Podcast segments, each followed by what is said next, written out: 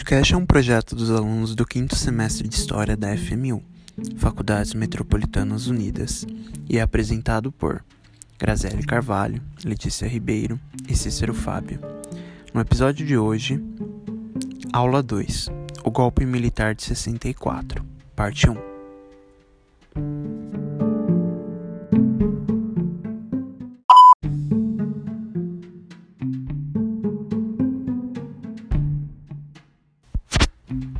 31 de março de 1964.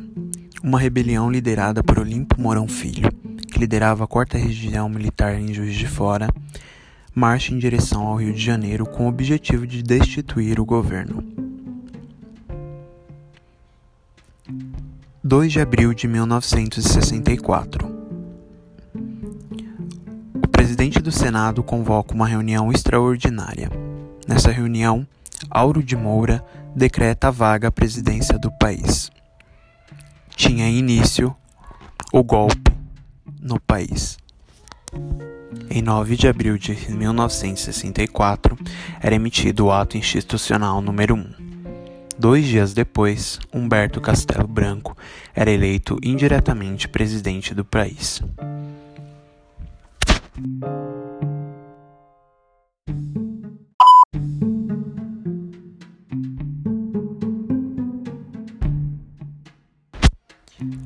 Revolução Vitoriosa se investe no exercício do poder constituinte. Este se manifesta pela eleição popular ou pela revolução. Esta é a forma mais expressiva e mais radical do poder constituinte. Assim, a Revolução Vitoriosa, como poder constituinte, se legitima por si mesma. Ela destitui o governo anterior e tem a capacidade de constituir o novo governo. Esse é um trecho da AI1 que é, foi, né, iniciava-se, era um ato institucional número 1, emitido em 9 de abril de 64, dois dias depois que Humberto Castelo Branco foi eleito indiretamente presidente do país e iniciando assim a ditadura militar no, no Brasil, que se estendeu por 21 anos. Na aula de hoje a gente vai falar sobre o golpe militar de 64. Vamos contextualizar é, como ocorreu esse golpe e como funcionava o país, né? Sobre como funciona um país sobre um regime de ditadura. É, como eu mencionei, né? Tudo começou com é, oficialmente, né? Se tem a ditadura no Brasil em 9 de abril de 64, com o ato institucional número 1. Esse ato institucional ele criava mecanismos jurídicos que justificavam a tomada do poder, né? Uh, com o, Marechal Humberto Castelo Branco depois foi eleito presidente, né, de forma indireta.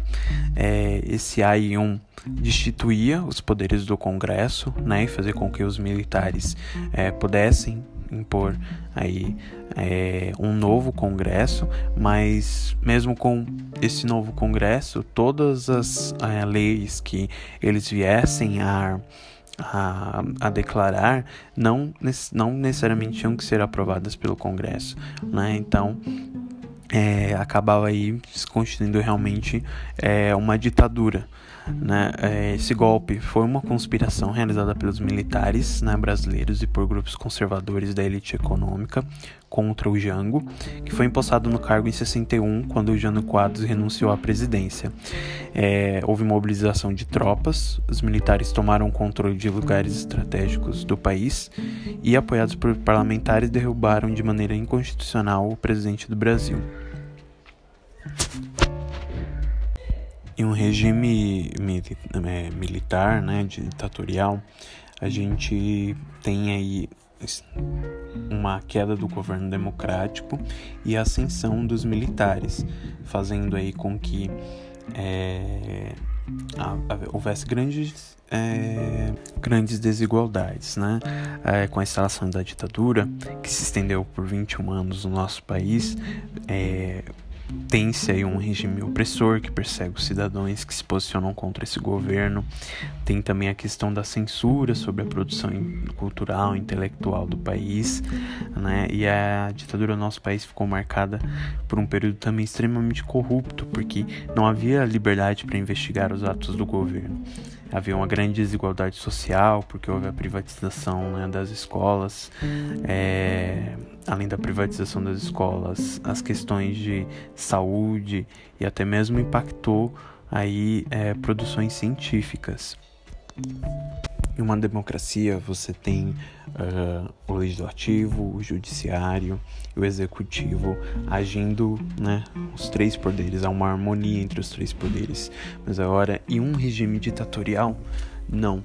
Somente o executivo é quem toma força e acaba de, muitas vezes é, suprimindo as outras duas, né? Acaba também legislando e também é, tomando para si né, os outros, as outras duas funções dos três poderes. E isso é o que acontece aí com o golpe de 64. Dando um resumo, então, o golpe militar, né, conduzido em 31 de março e 2 de abril de 64, foi realizado pelos militares contra o governo do João Goulart né, esse presidente, contra esse presidente acontecer, isso aconteceu né, por conta da insatisfação das elites com os projetos realizados desde, como a gente já mencionou aqui, né, e numa ditadura militar o que ou em qualquer outra ditadura nesse caso a gente fala ditadura militar porque é, foi um processo ditatorial conduzido né é, pelos militares é, ficou muito marcada pelo esse regime repressor, né? É, uma desigualdade social muito grande, índices de economia como dívida externa se agravando bastante. Então, no fim das contas, é, o que visava, o que, o que dava legitimidade para esse golpe que era a questão de não deixar passar as reformas de base, né, porque isso acabaria com o Brasil, acabou se mostrando é, algo irreal.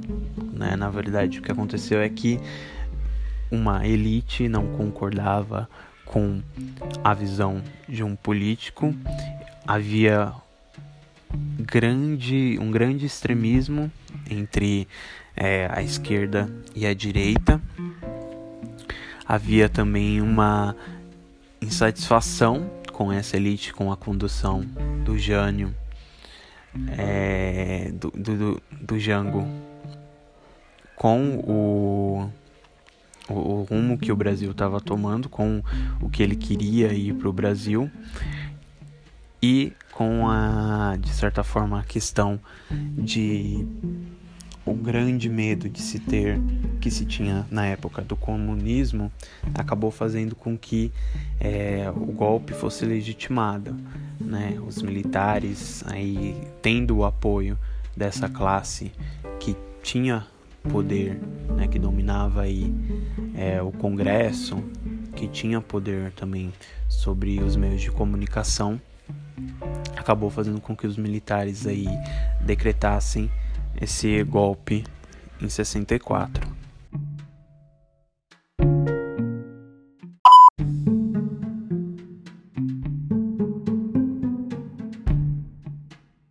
Esse projeto tem como finalidade esclarecer e explicar o contexto de um período tão conturbado da nossa história. Apresentado por Graziele Carvalho, Letícia Ribeiro e Cícero Fábio. Se você curtiu, é só nos acompanhar para mais episódios. Thank you.